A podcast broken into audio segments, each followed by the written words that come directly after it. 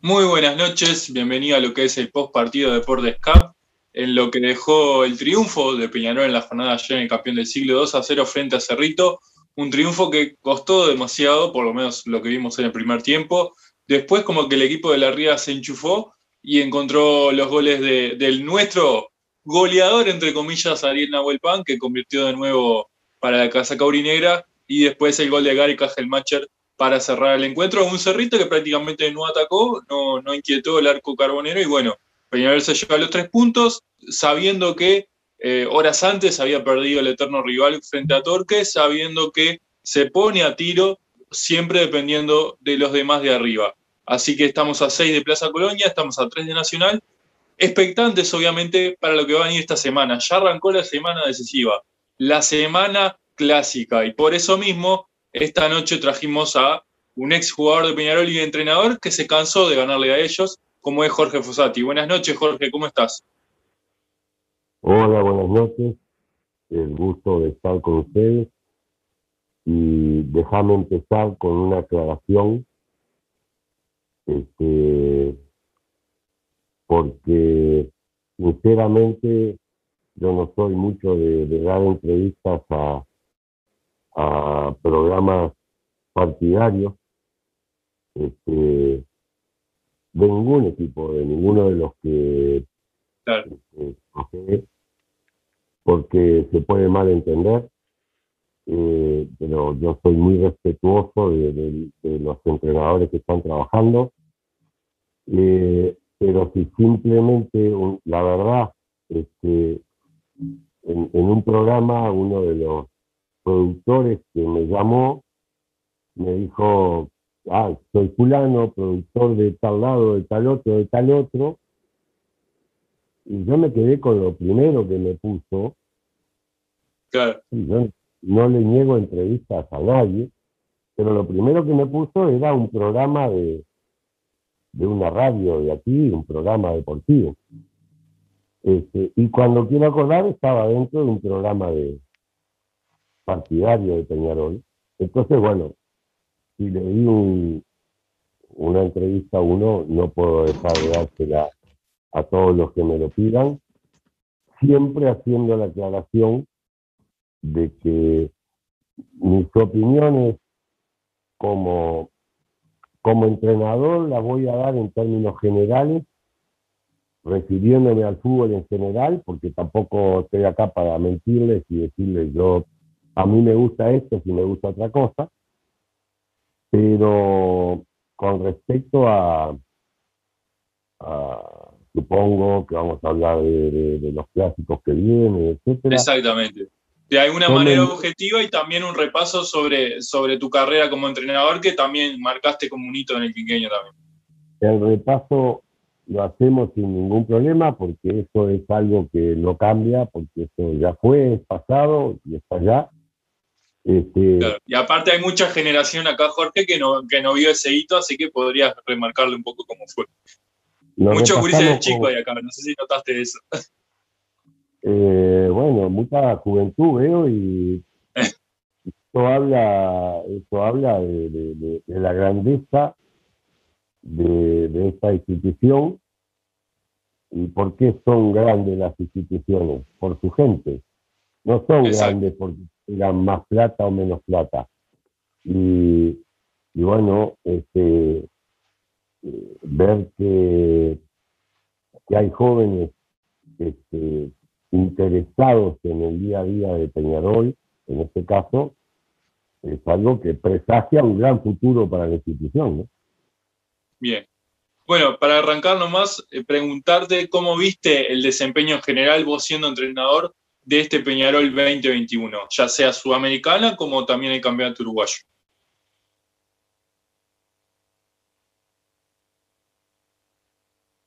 ¿Se lo fue Jorge? Se le cayó a Jorge, sí. No, se le fue, se le fue. Bueno. Se nos fue Ahora entra de nuevo. Capaz se nos molestó con la pregunta y se fue, ojo, tengan cuidado. No, no, seguramente se, se, le cayó ah, la Se le cayó y ya, ya, está por volver. Bien, ahí, ahí le mandamos el link de nuevo y entra nomás. Está bien eh, lo que haya aclarado, ¿no? Porque muchas veces eh, No, entrenadores o jugadores se encuentran en una situación que capaz que no les gusta y, y está bueno que, que lo aclaren desde un principio. ¿Qué pasó, Fede? No, no, nada, nada. Le voy a mandar ahí el link. Ah, bien, bien. Si quieren, mientras esperamos que entre Jorge, ¿qué, qué les pareció el partido de ayer? Por lo menos alguno ahí. Y la verdad que no puedo creer que nos costó ganarle a un club social. Un club eh, que hace cumpleaños 15, eh, tiene una mesa de ping-pong. Lo único prolijo es el 11 arriba. Después, o- eh, olvidate. Ahí está de nuevo Jorge. Así que después retomamos con ese tema. Ahí va.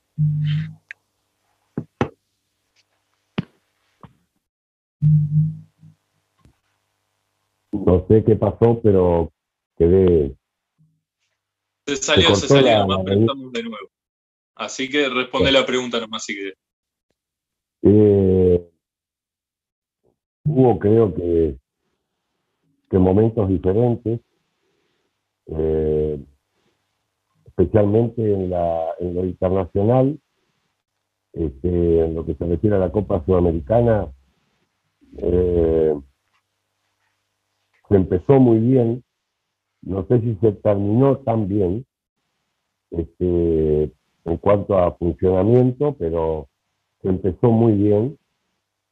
Eh, y en el campeonato local eh, hubo al principio también algún buen, buen rendimiento, digo, hasta por lo que el propio Mauricio transmite, ¿no?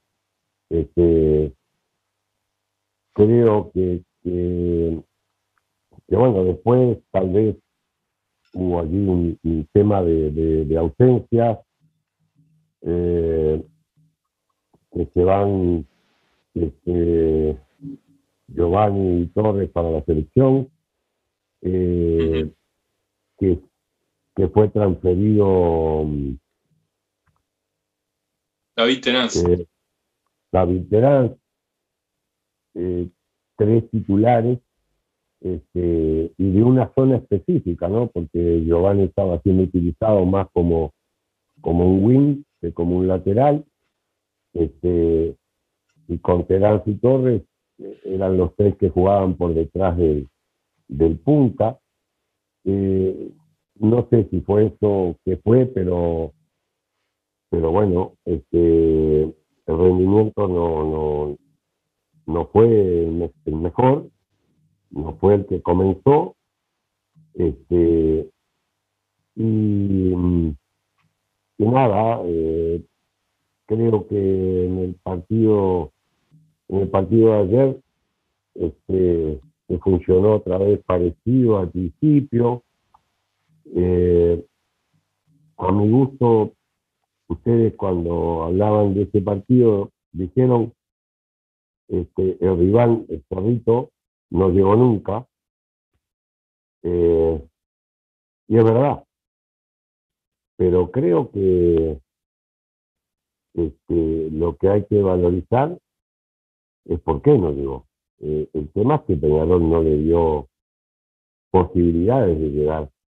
Y, te digo que esto no era lo que estaba pasando, desde mi opinión.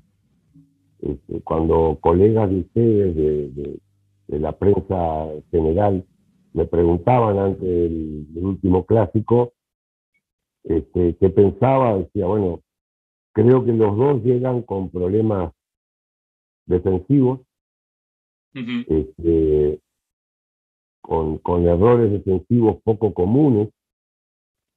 eh, y, y bueno, estará en, en quien los aproveche y me parece que de alguna manera fue eso lo que definió el clásico, porque eh, el primer tiempo fue parejo y chato, eh, con ninguna este, predilección de ninguno de los dos, y el segundo, cuando estaba mejor Peñarol, sin ninguna duda, este, lamentablemente lo que pasó, me parece a mí, para Peñarol, lamentablemente, fue que no, no, no aprovechó este, esa supremacía en la cancha que le daba llegada continuamente, especialmente por el lado izquierdo, este, y, bueno, en un cambio de frente allí, y a mi gusto, y yo no voy a entrar en detalles, pero a mi gusto, lamentablemente con, con algunos desaciertos desde el punto de vista defensivo, este, más allá de las cualidades para resolver de Ocampo, eh, bueno, hicieron que Nacional se pusiera en ventaja cuando menos lo merecía. Eso es mi punto de vista. Y en ese sentido quiero hacer un paréntesis porque se habló mucho de, y bueno, llegaron a decir el, clásico del charter y no sé qué más. Este, yo soy de los que siempre creo de que no hay ninguna duda. Es más, yo pongo como ejemplo que un club es, es como una mesa de cuatro patas, en donde esas cuatro patas tienen que estar bien firmes y cada una hacer su trabajo. Y una de esas cuatro patas es la directiva. Exacto. Eh, y están los jugadores, y está el cuerpo técnico, y está la hinchada.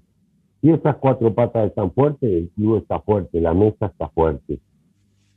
Eh, y yo creo, y por eso quiero decirlo, porque como acá siempre se habla este, bien del lado del que ganó, eh, hubo dos, digamos, dos planes diferentes. Eh, pero los dos hicieron lo mismo, solo que eh, los jugadores de Nacional vinieron a las 2 de la mañana, llegaron a las 5 y media de la mañana acá, lo dijo su propio entrenador que él fue a buscarlo al aeropuerto, lo escuché decírselo a él, y a los jugadores de Peñarol prefirieron dejarlos descansar unas horas en una cama este, y luego traerlos a Montevideo. Lo que quiero decir precisamente es que si yo hubiera tomado la decisión, hubiera tomado la misma decisión que tomó Peñarol, y no la que tomó Nacional. Eh, de igual manera, que me parece de lo más lógico y digo, me acordé ahora por el caso de Torres que entra en el segundo tiempo por la izquierda y cuando le dije que por ahí creaba situaciones Peñarol, ¿no?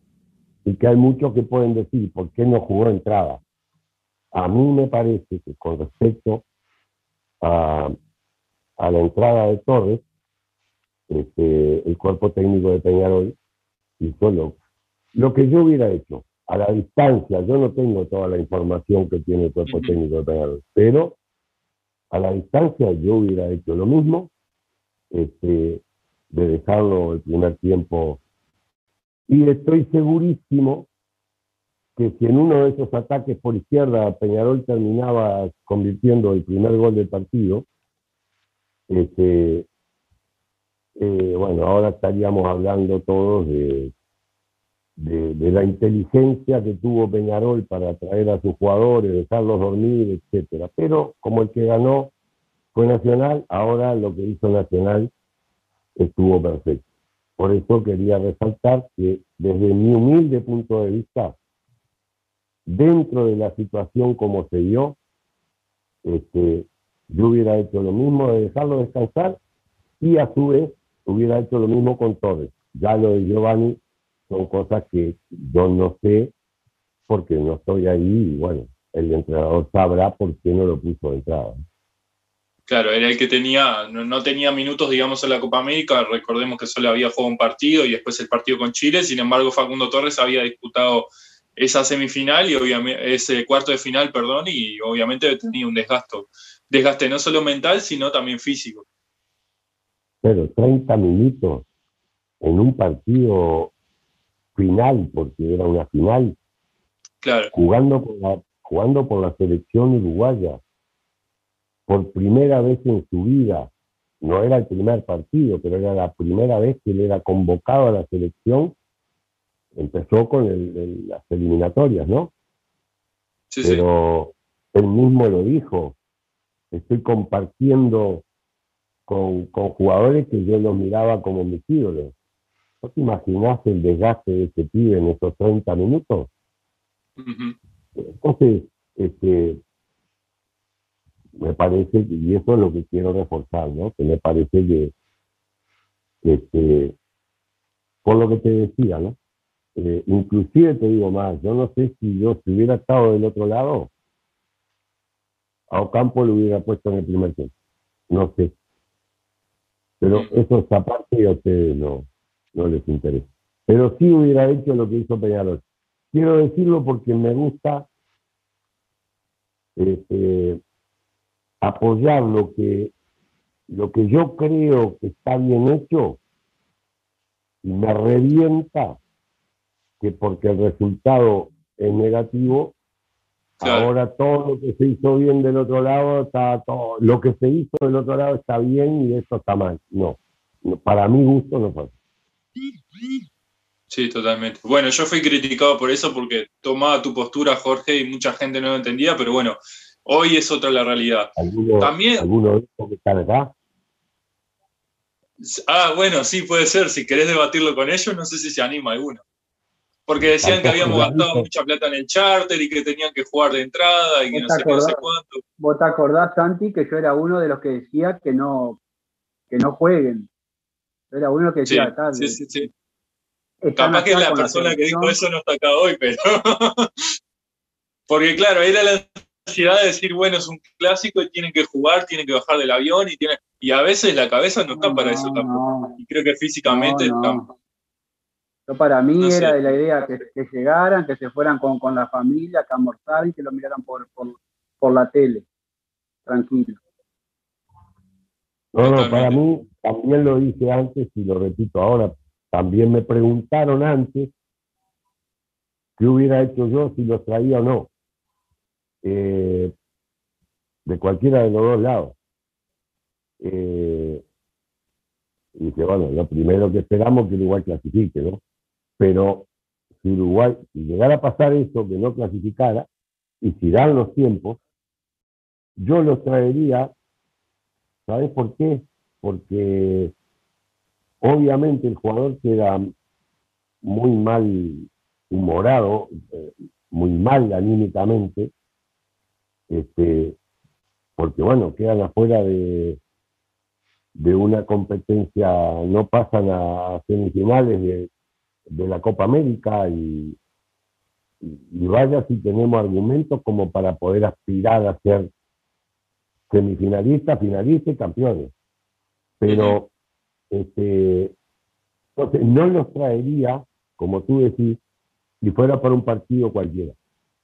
Claro, eso no. Pero motivar a un jugador para un clásico, juega sin dormir, juega como quiera. El tema es que no te podés guiar solo por las ganas.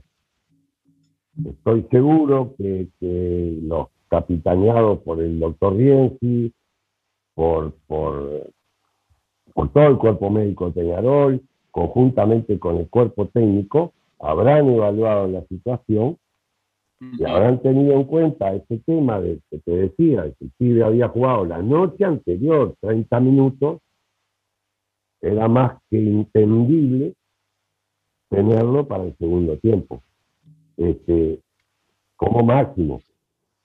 Y creo que hasta, hasta por ahí podía haber no comenzado el segundo tiempo. Claro. Este, yo lo hubiera pensado en ese sentido, bueno, pero 15 minutos más. Eh, pero, pero sí, traerlos, este, me parece que, que porque era un clásico, estuvo bien decidido. Bueno, Gurises, si le quieren preguntar a Jorge ahora, están disponibles. Jorge. Buenas noches. ¿Con quién, eh, quién es? eh, ¿Federico, Bruno o Daniel? Ah, Bruno, Bruno. Voy yo. Eh, Jorge, primero que nada, agradecerte por aceptar la invitación. Y yo tengo 16 años, uno de los recuerdos más lindos que tengo, obviamente es el clásico del 5 a 0. Y quería para aprovechar hacerte dos preguntas en una. Primero, ¿cómo se preparan esas semanas clásicas? Y la segunda es, ¿dónde sentís que estuvo la clave del planteamiento de ese partido? Eh,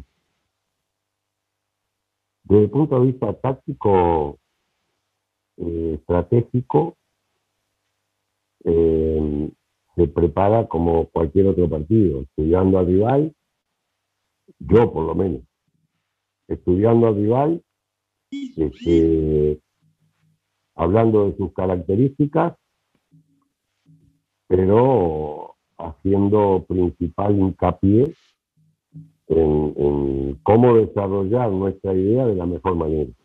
Desde el punto de vista táctico, estratégico.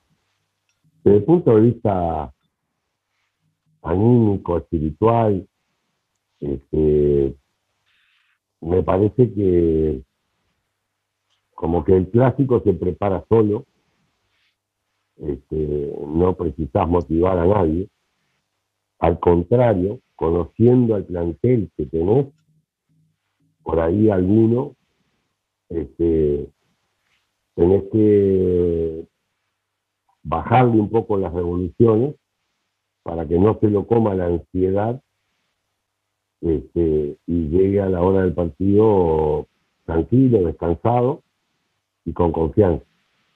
Este, porque creo que, que ese, es- ese es un tipo de partido que la parte emocional es fundamental. El que, el que logra jugar esos partidos con el corazón hirviendo, pero con la cabeza fría, es quien generalmente saca ventaja. Eh, después cada plantel tiene sus eh, peculiaridades, sus particularidades. Estamos hablando de, de hace unos años atrás, este, con, con algunos jugadores que participaron de ese clásico que tenían 20, 30 clásicos encima, ¿no? Por ser, este, pero, y bueno, con, con jugadores en ese momento que yo conocía desde que tenían 15 años, como el caso del Tony, por ejemplo. Este, cada plantel tiene su particularidad y, y está en la capacidad del técnico y en la observación del técnico, repito, eh, cómo llevarlos grupalmente, pero especialmente estar atento a la individualidad para que cada uno rinda lo mejor. Este, y aquel partido no tuvo ninguna este, ninguna previa especial, como me preguntaban los colegas de ustedes hace poco, este, eh, si, si lo habíamos previsto de esa manera.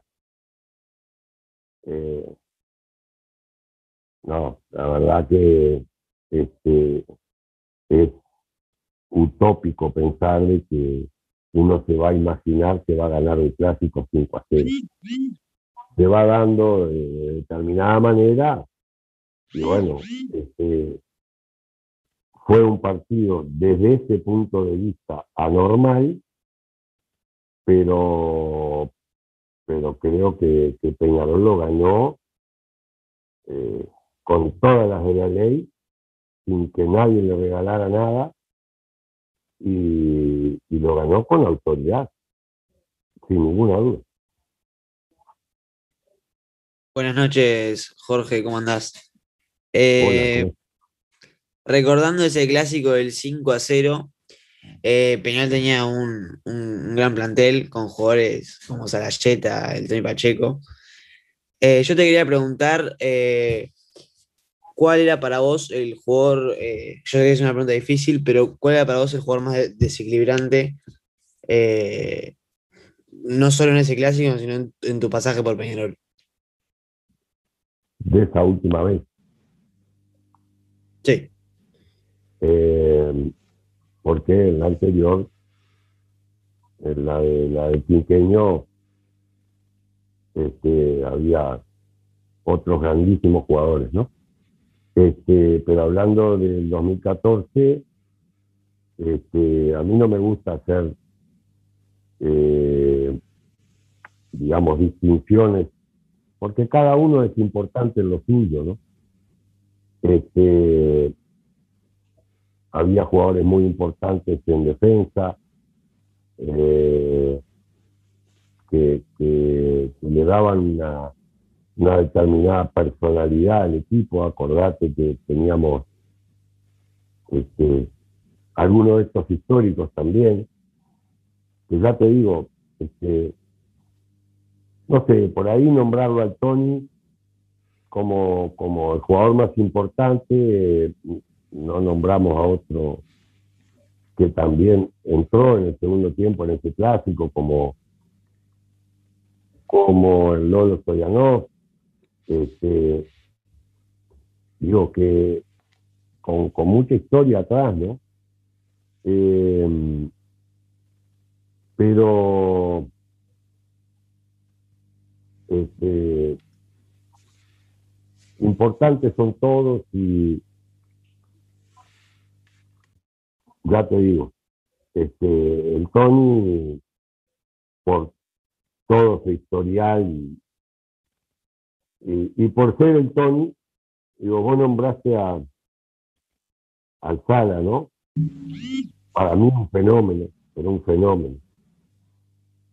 Este, no sabés cómo me puteaban. Por ejemplo, cuando yo lo traía a la selección. Pero mirá que se puteaban de verdad, ¿eh? porque acá cuando estigmatizan a un jugador, eh, y te digo que, que en el 2014 tampoco faltaron piteadas, ¿eh? Eh. por, por el Sala. Digo, viste, alguien dijo que porque no festeja los goles, eh, yo que sé, arrancándose la camiseta, o como loco, o tirándose al agua, o porque es así como es, es frío. Bueno, quisiera yo tener siempre en mi equipo jugadores que tengan la frialdad de, de Marcelo, pucha que lo tiró. Un fenómeno, jugador fantástico. ¿Cómo? Qué clásico que, que, que jugó ese día. A un toque todo hizo. Todo a un toque hizo. Ah, pero jugador de, de acá, velocísimo. Siempre digo que, que en el otro Peñarol, el anterior, el más veloz de todos, el más rápido, no el más veloz. Este, eh, el más rápido era el Pato Aguilera. Y me quedan mirando, diciendo, "Este está loco. Si el Pato Aguilera, cuando yo lo tuve, inclusive, en el 2000, ¿qué qué año era? 96, eh, no podía ni correr el Pato. Tenía una rodilla des- destrozada. Por eso yo lo dejaba generalmente para los segundos tiempos. Este año jugamos siete clásicos, perdimos uno solo. ¿Sabe cuál perdimos?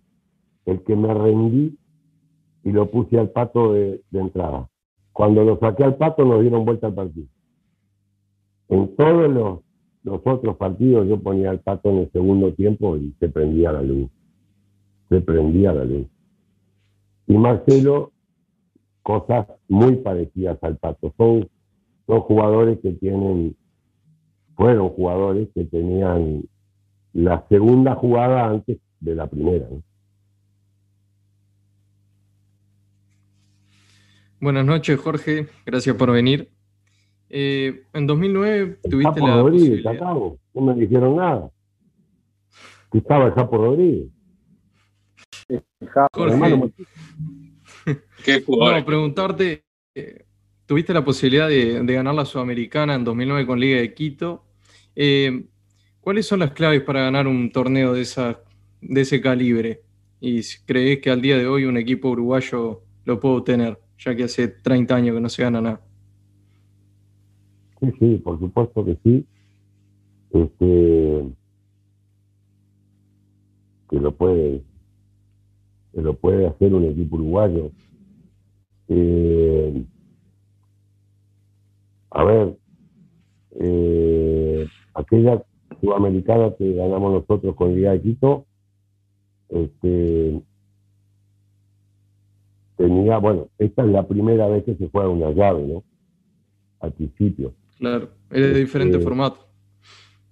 Sí, pero era y vuelta mata-mata desde el primer partido. Y, y nada, se va dando. Yo siempre soy de la, de la idea, y mucho más en este tipo de torneos, que esto es partido a partido. Este, en este caso, cuando jugás este tipo de competencias, como la que va a jugar ahora el jueves y el siguiente jueves, eh, no te tenés que olvidar que son 180 minutos. En todo sentido, en todo sentido. Eh, en cuidar a un jugador si lo tenés que cuidar porque está en el límite eh, y por ahí por dejarlo 10 minutos más este, no lo tenés para el siguiente. Eh, en, en tener cuidado que un jugador no se te desboque en el primer partido eh, y cometa alguna indisciplina que te lo deje afuera para el segundo. Este, y no estoy diciendo salir a especular, no salir a hacer tu juego, eso lo determinará cada técnico cómo lo hace. No no estoy dando de clase a nadie, ¿no? Yo te estoy diciendo lo que hacía cuando, y, y lo hice con River ahora, cuando me tocó jugar Sudamericana de vuelta el año pasado. Este, hay que, hay que jugarlo con la mayor intensidad, el, mayor, el primer partido, este, poniendo este, todas las cartas arriba de la mesa, pero te repito, durante el partido, el entrenador, el jugador siempre tiene que pensar en jugar y nada más. Olvídate, yo te dije a vos que fuera por derecha, anda por derecha. Dejate de joder. Si querés ir para la yo te voy a decir cuando tenés que ir para la. Vos haces tu, tu trabajo. Yo me ocupo de pensar en qué es lo mejor para el equipo. Entonces, este, todos tenemos que estar concentrados en este primer partido. Pero nosotros, los entrenadores, tenemos este, que dejar un cachito ahí, una ventanita abierta para no olvidarnos del segundo. No sé si fui claro en lo que, Sí, sí. en lo que Sí. quise, que tampoco es, a ver, este, no es ninguna fórmula mágica ni nada, es algo muy simple que yo trato de aplicar y nada más, y no quiere decir que sea la verdad, en el fútbol no hay verdad. Jorge, buenas noches. Eh, Delson acá. Capaz que si se corta un poco porque justo ando en la ruta. Este, dos consultas tenía para hacerle. Eh, conociendo el mundo Peñarol, lo que significa, lo que requiere el mundo Peñarol, digamos, el desgaste que se genera, eh, ¿se sentiría con ganas de, de una vuelta en un futuro? Y lo segundo, ¿qué mensaje le dejaría a, lo- a los jugadores hoy para encarar este partido? Estos dos partidos. Mensaje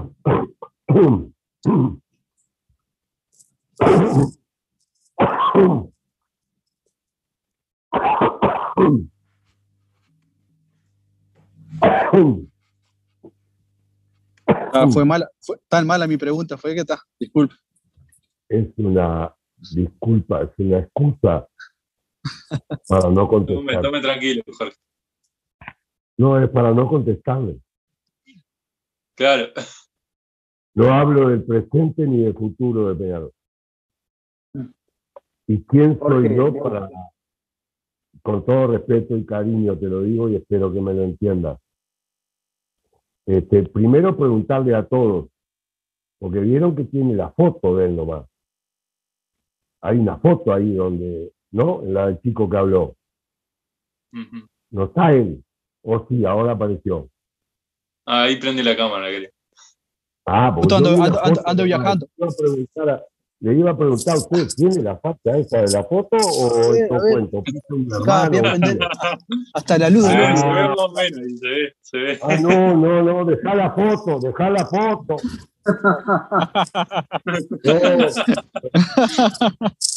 En la foto está mucho más lindo, no, no. Claro, por eso lo dejé ahí. No, No, pero capaz que, se, me capaz que me expresé mal en la, capaz me expresé No, mal en la pregunta. Hablando de un futuro, estaba Para de- nada te expresaste mal y de tu lado lo entiendo perfectamente.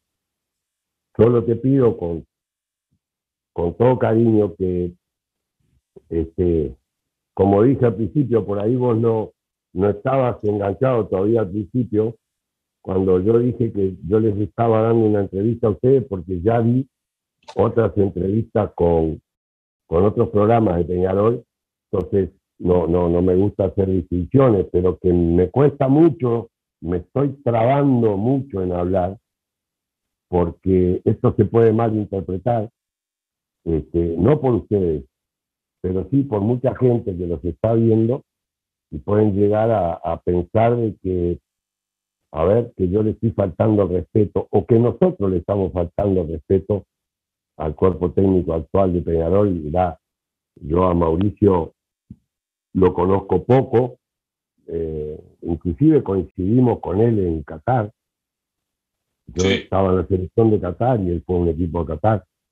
Este, pero, pero en el cuerpo técnico de Peñarol está nada más ni nada menos que Darío Rodríguez, que es un, un ex jugador que, que, que yo tuve el orgullo de dirigir en Peñarol, en la selección, y que lo quiero en pila, este, y él sabe que no, no miento. Entonces, hablar en estos momentos, viste, hay una línea muy fina entre, sí, claro, me gustaría volver algún día. Eh, no, yo no entro en esa. Este, me revienta cuando escucho este, que hay colegas que lo hacen. Ujú. Yo no soy quien para darle normas de conducta a nadie, pero, pero creo que si queremos que nos respeten, primero tenemos que respetarnos entre nosotros.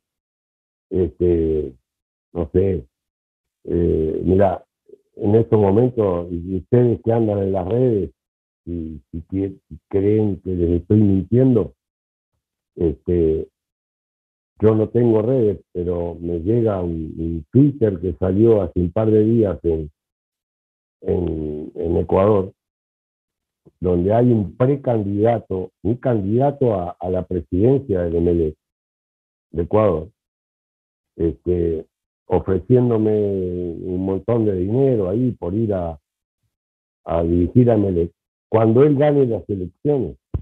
¿sí? Y una de sus Claro. Era de que este, una de sus ideas era que yo fuera ahora ¿sí? a,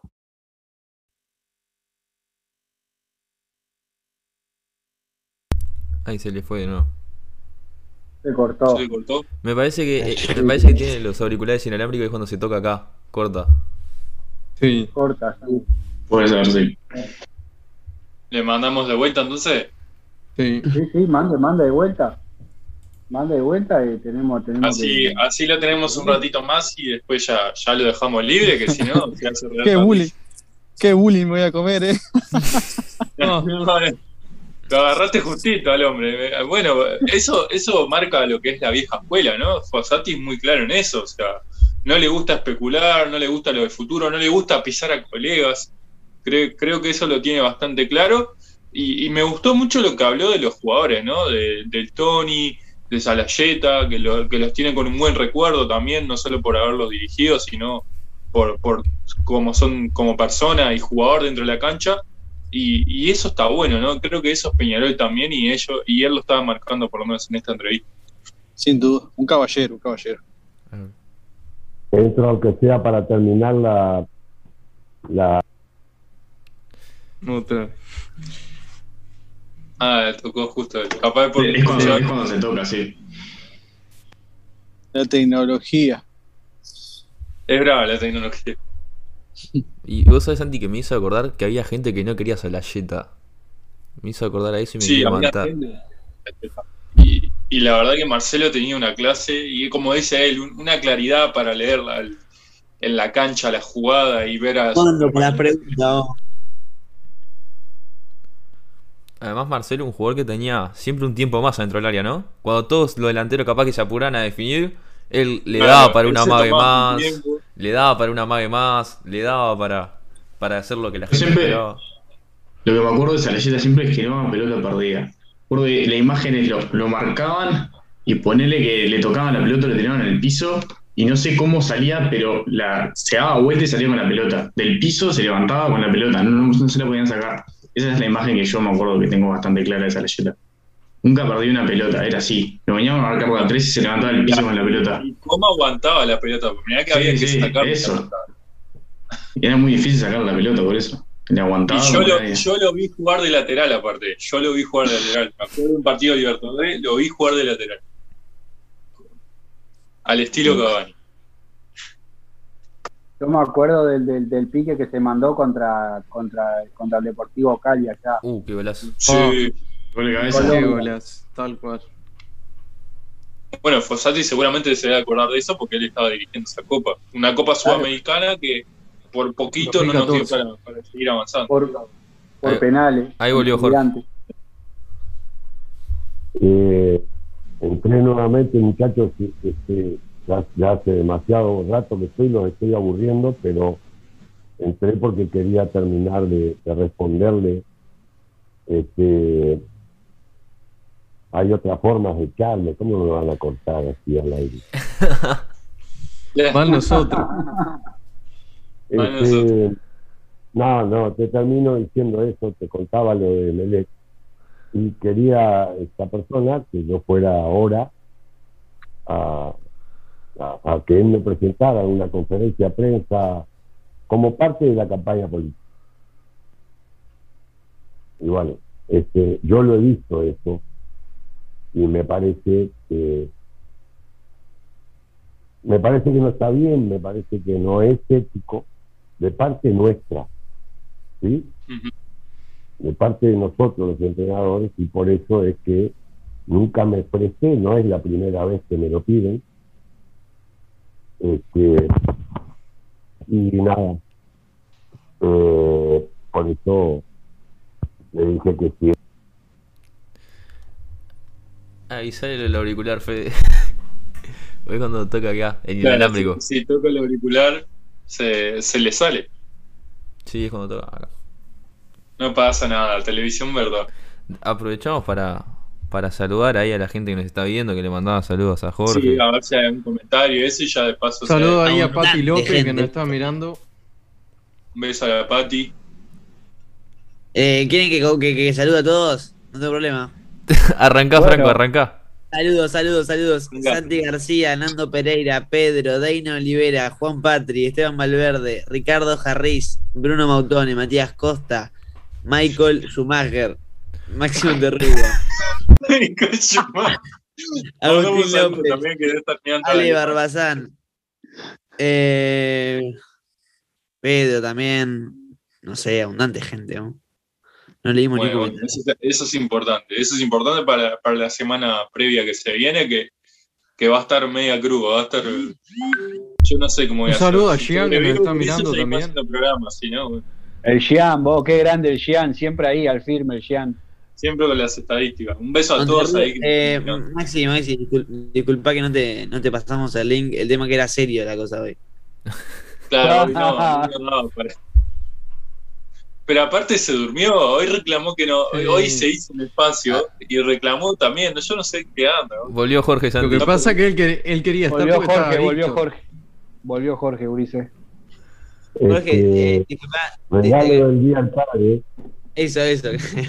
Es eso, es eso. súper modernos, y claro, se me cayó, yo lo toqué, y por eso es que, que se Y me- marchó. no sabía que desde acá tengo la posibilidad de cortar la reunión. No lo sabía. Bien. Le decía que, que esa no es, no es mi estilo, no interesa a los que lo hacen que lo hagan, pero yo no me escondo bajo la excusa de que porque los otros lo hacen yo lo voy a hacer. Entonces, estar hablando en estos momentos de si alguna vez me gustaría volver o qué sé yo, me parece que es, es otra forma velada de, de cometer actos eh, antiéticos. Por eso es que me- pido que me disculpen, pero no, no, no contesto ese tipo de preguntas. Bien. Bueno, eh, Jorge, eh, pre- preguntarte, ¿cómo, ¿cómo fue que te diste cuenta que ibas a ser este entrenador? Y en los últimos años como jugador, este, pero no en los últimos dos o tres años, ¿no? Yo te diría que de la mitad de, mi carrera para adelante, este, bueno, la prueba de eso es que en el 85 yo estaba en Rosario, jugando para Rosario Central, Rosario Central había descendido, salimos campeones de la B, este, pero ¿qué pasa? Este año cambia el calendario eh, en Argentina y se empieza a jugar de, de, de, jul- de, agosto a julio. Entonces nosotros terminamos en diciembre. Y hasta julio no íbamos a empezar a jugar el campeonato de primero. Por lo tanto, algunos se fueron a préstamo a, a otros lugares, a otros clubes, pero yo tenía mis niñas en, eh, en la escuela y qué sé yo, y preferí quedarme, entrenaba con los pocos que quedaron los juveniles, y, y ahí este, precisamente me entero, me llaman para decirme que empieza el curso de entrenadores este, allí en Rosario, de AFA, y ahí empecé a hacer mi curso de entrenador. Y fíjate que yo terminé de jugar eh, de- recién en fines del 90, o sea, pasaron seis años como para que yo ya tenía, cuando vuelvo acá, por esa misma razón, cuando vuelvo acá, este, yo igual tuve que seguirlo haciendo acá porque tuve que, que dar algunas materias que en Argentina no le había dado, etcétera. Hice dos años más acá, pero ya con lo que había hecho en Argentina, estaba autorizado este, para entrenar juveniles y o ser ayudante técnico. Entonces, el indio Olivera, este, sabiendo de esto y cómo se reestructuran las juveniles de, de Peñarol, que teníamos a don Roque Máspoli, tenía a don Roque Máspoli como supervisor general, el indio le dice, el indio pasa de quinta a tercera. Y le dice, Roque, ¿usted quiere técnico para la quinta? Mire que Jorge volvió y se retiró del jugador. Pero ¿cómo? Pero este pero no tiene el curso. no, no, ya lo hizo él en Argentina, papá, Bueno, ahí es que comienzo prácticamente al volver a Uruguay, comienzo con, con la quinta de, Peñarol y después quinta y cuarta, bueno. Eh, pero el sentimiento, la atención yo creo que influyó mi posición de arquero, ¿no? Este, los arqueros somos mucho de, tenemos que ser gente que esté muy atenta a lo que dice el técnico, porque si no, después, ¿cómo le ordenás a tu futbolista lo que tiene que hacer si vos no prestaste atención? Y a mí siempre me interesó, siempre me interesó. Y los técnicos, no sé si ya lo veían, este, pero eran de charlar mucho conmigo, este, inclusive me llegaban a, hasta preguntarme mi opinión. Eh, y bueno, que no es nada raro, digo, yo también lo he hecho con algunos, algún jugador que he tenido, este, sin, ningún prurito, porque este, también es importante saber la opinión del, futbolista. ¿no? Y, puede ser cuando estuvo en, en, las acacias, en, en, esa etapa, hay una frase que, que, le dice el, el, Tito sobre que deje el, corazón en, la mesa de, de luz. Sí, en el cajón de la mesa de luz. Este, ¿Por qué fue eso? Porque él me veía que yo sufría mucho con, pasaba una tarde, él me veía que terminaba el entrenamiento y me quedaba ahí una hora más y él se daba vuelta para acá, para allá. Flaco, ¿qué te pasa? Ah, Tito, tengo que hacer la lista para mañana de los gurises y ah, me da una pena dejarlos afuera a este o aquel o al otro, pero no tengo más lugar. Este, y ahí fue cuando el Tito me dijo, eh, por eso y por otros motivos que él me veía sufrir por los jugadores, ¿no? Me decía, flaco, te voy a dar un consejo, si querés agarrarlo y si no, tiralo. Cuando venga para la sacacia, te sacas el corazón, dejar una mesita de luz. Cuando vuelva a tu casa te lo pones de nuevo. Pero acá no, acá la cabeza. Mm. Y en muchas cosas, bueno, por algo fue quien fue, ¿no? Claro. ¿Para qué tiene una que, le...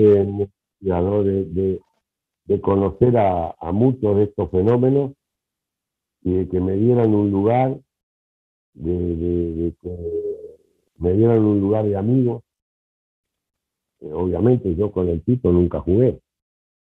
Este, sí con un monstruo de, Peñarol como el Cacho Gaetano, pero, pero otros, digo, los del 50, imagínate. Y bueno, tuve, tuve esa suerte de, de poder este, escuchar mucho de ellos y, y aprender mucho. Hay otra por ahí, Jorge, que leí, a ver, que, que una vez te ganaste una caja de, masas y era como un trofeo para, para, vos. Ah, cuando jugaba. Ah, Exacto. Exacto. Claro, claro. Yo jugaba en, el, en, un equipo del barrio, este, ahí en el barrio Goes, y jugaba de nueve, ¿no? Simplemente por mi tamaño en Baby Fútbol, este, e inclusive en la liga de Baby Fútbol, eh, se medían.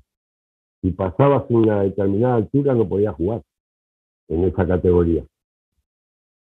¿Ah? No solo era edad, sino edad y medida. Pero yo daba justo ahí. Inclusive aprendí a cómo medir, que me midieran y yo con los, los hombros hacia abajo me hacía más bajo. Bueno, les digo por las dudas si algún día lo precisan. Este, y me vienen a buscar del equipo de la León d'Or, que era una confitería desde mi casa, desde la casa de mis padres, inalcanzable. Era algo, ya, bueno, podía ser, yo sé, algún domingo, podía ser. Y, y nada, ganábamos y no sé a mí si era por hacer algún gol o, o si era porque simplemente ganábamos, mira, el premio que teníamos era que nos daban una caja de masas a cada uno de los gurises, te imaginás, yo salía para mi casa con, con un trofeo de oro, ¿no? Claro, aparte masita fina de esa. Por eso, escuchame, estamos hablando de las top.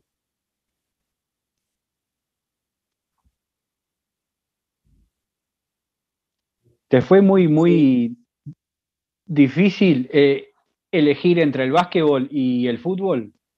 Sí. Sí, por dos razones.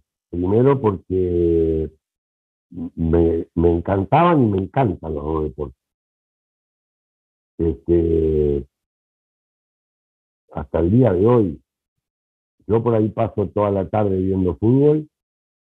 Este, eh, ayer pasé todo el día viendo fútbol y de noche este, una de las finales de la NBA.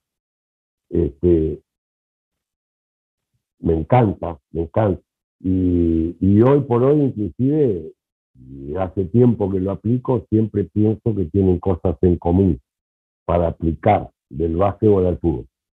Pero primero eso, porque me encantaba.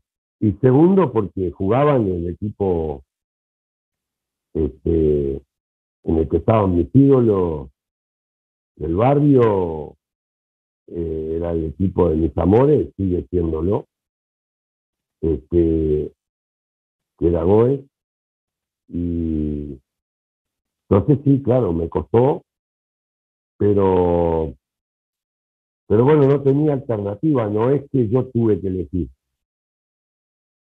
Eh, el tema es que me ofrecieron un contrato en el fútbol como profesional y al aceptarlo, este, que por supuesto yo ya tenía 17 años y quería ayudar en mi casa y, este, bueno, eh, al aceptarlo, eh, automáticamente tenía que dejar de jugar al básquetbol federado porque si practicabas un deporte profesional no podías participar de un deporte amateur como era considerado el básquetbol en Uruguay en aquellos momentos.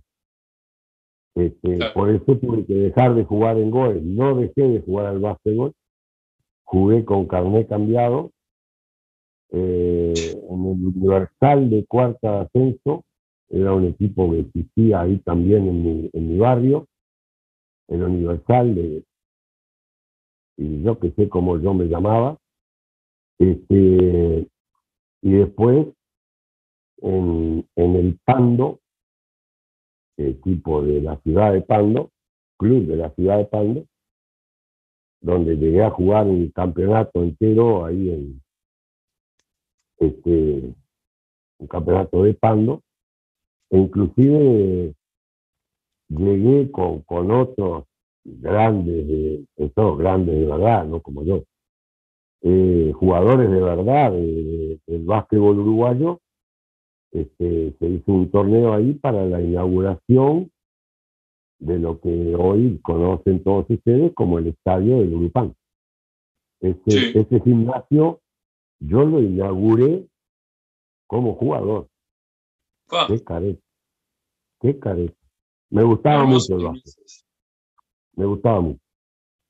Me gusta, me gusta. Jorge, para, para preguntarte, porque obviamente vos tuviste la posibilidad de dirigirlo y todo lo demás, ¿cómo ves la, evolución de Joaquín Piquerés hoy en día en Peñarol? me acuerdo que lo tuviste en River un tiempo, no sé si un año y medio por ahí, lo usabas de carrilero porque vos usás la línea de tres y, funcionó muy bien y hizo goles claves también, me acuerdo de la final intermedia, un golazo que hizo contra Liverpool. ¿Cómo lo has visto a Joaquín hoy en día en Peñarol? En Nacional, el Parque Central. Sí, golazo ese. Eh, este, no, yo lo tuve solo seis meses. Sí, seis, meses. Cuando yo agarro a River, alguien me sopla que defensor dejaba ir a Joaquín Piqueré para donde quisiera. ¿Y a quién? Al lateral izquierdo, sí. Averigüé por dos o tres lados. ¿Qué pasa? ¿Cómo puede ser? Tenía como 15 partidos en primera ya. Sí, sí, sí. Cuando el lateral, cuando el volante. Y, y bueno, este, nos conectamos enseguida con quien era en ese momento su representante y este, para que vean que no les miento cuando digo que me llaman de Ecuador, bueno, ¿ven? Ahí, ahí. Una llamada 593 de Ecuador. Eh, era el Palillo Banzini. Y hablamos con él y, y, bueno, River se quedó de un día para el otro con Joaquín Piquerés, 20 años. Este, me acuerdo que a los 15 días que lo teníamos lo, lo llamaron para la para el preolímpico, creo. Sí. Este, y bueno, esas cosas sorpresivas que pasan en el fútbol, yo que sé por qué el defensor lo dejó. Eh, no es verdad que yo lo utilicé de, de carrilero, porque yo no, no, no, uso carrileros. Yo no sé qué son los carriles. ¿Qué son los carrileros? Los que juegan por arriba un carril.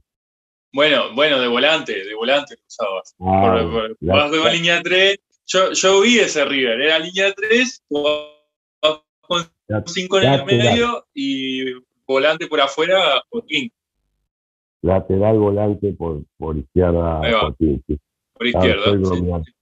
Estoy bromeando, pero yendo contra esa palabrita, porque la verdad, aparte creo que carrilero es, es estar así todo el partido. Claro, que Y- corre, no, sí, no vuelve.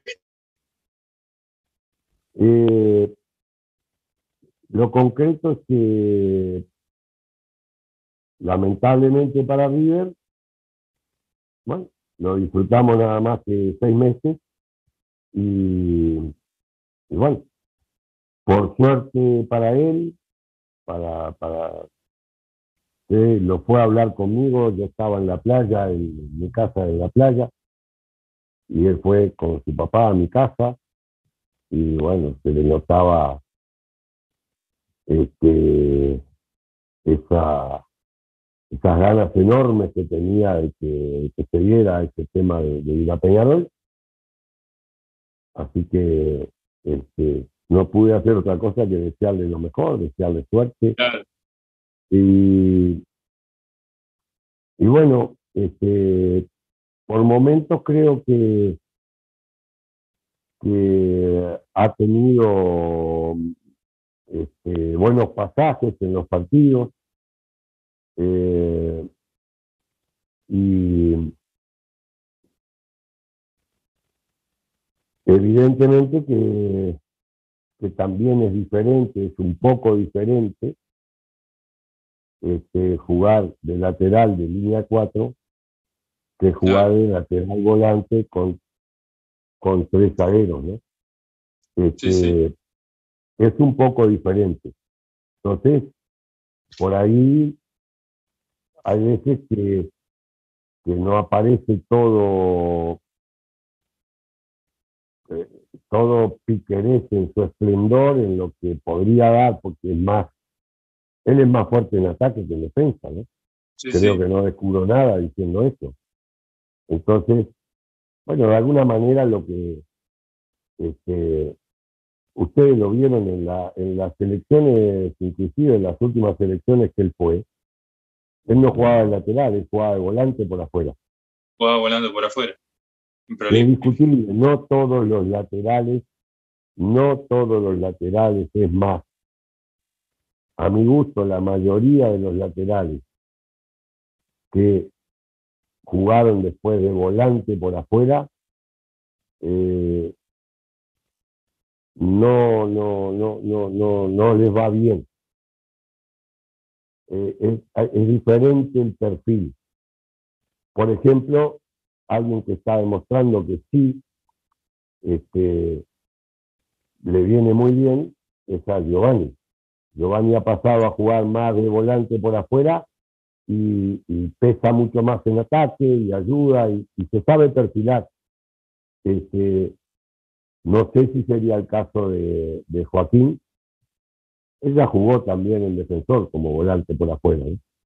Este, pero bueno, si, si la Viera lo deja ahí, y, digo, es porque este, por algo es. Así que este, me parece que, igual eh, Joaquín todavía no llegó a su techo y, puede dar más. Estuve leyendo por ahí que, que, bueno, afortunadamente o lamentablemente, como pasa con todos los jóvenes en Uruguay, ya habría interesados y incluso cuando estaba en River, eh, si ustedes recuerdan, los mellizos Barros Esqueloto estaban diciendo a los, Ángeles, a los Ángeles Galaxy en, en la MLS, el ayudante de ellos vino a, a algún partido de River, había sido jugador mío, Ariel Pereira, y, y bueno, vino a verlo a Joaquín. Ay, voy a tocar el, el auricular, espero que no se me corte. No es ahí, ahí, con este sol. Dice acá, dice acá. Está impecable. ¿Está? Eh, no sé si tenemos tiempo para hacer alguna pregunta más. Eh, sí, si quieren, hagan nomás. Yo hice esa pregunta nomás y ya después cerramos. Bueno, buenas noches, Jorge. Buenas noches, Jorge. Eh, primero de todo, muchas gracias por estar en el programa. Y segundo, quería hacerte una pregunta en el marco de, este clásico de Sudamericana que tenemos ahora. Quería preguntarte, desde tu punto de vista, eh, ¿dónde este Peñarol puede atacar a Nacional? ¿Dónde le puede sacar una ventaja? Eh, ¿Dónde puede ser más fuerte en general?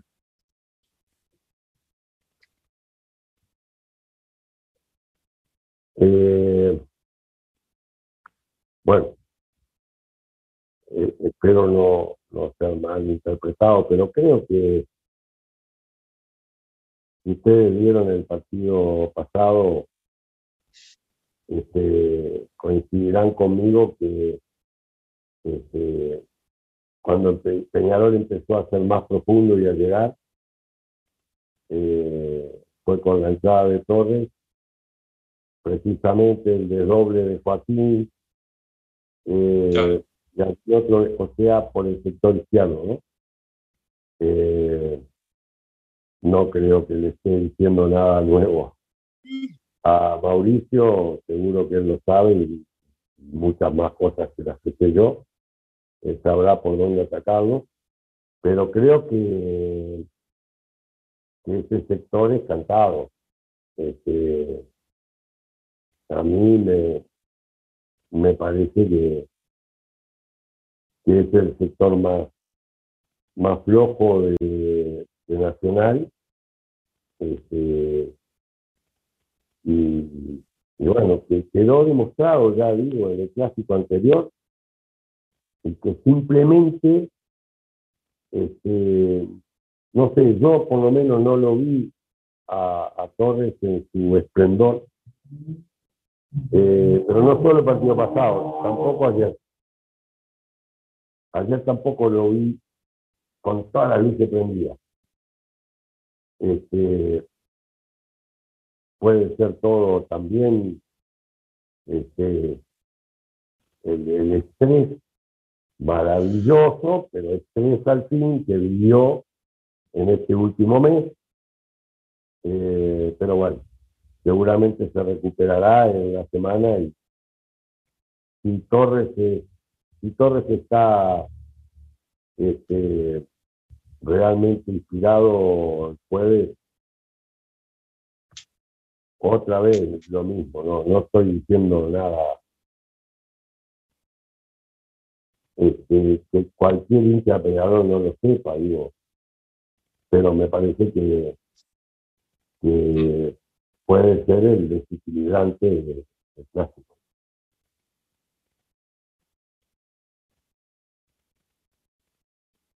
Totalmente.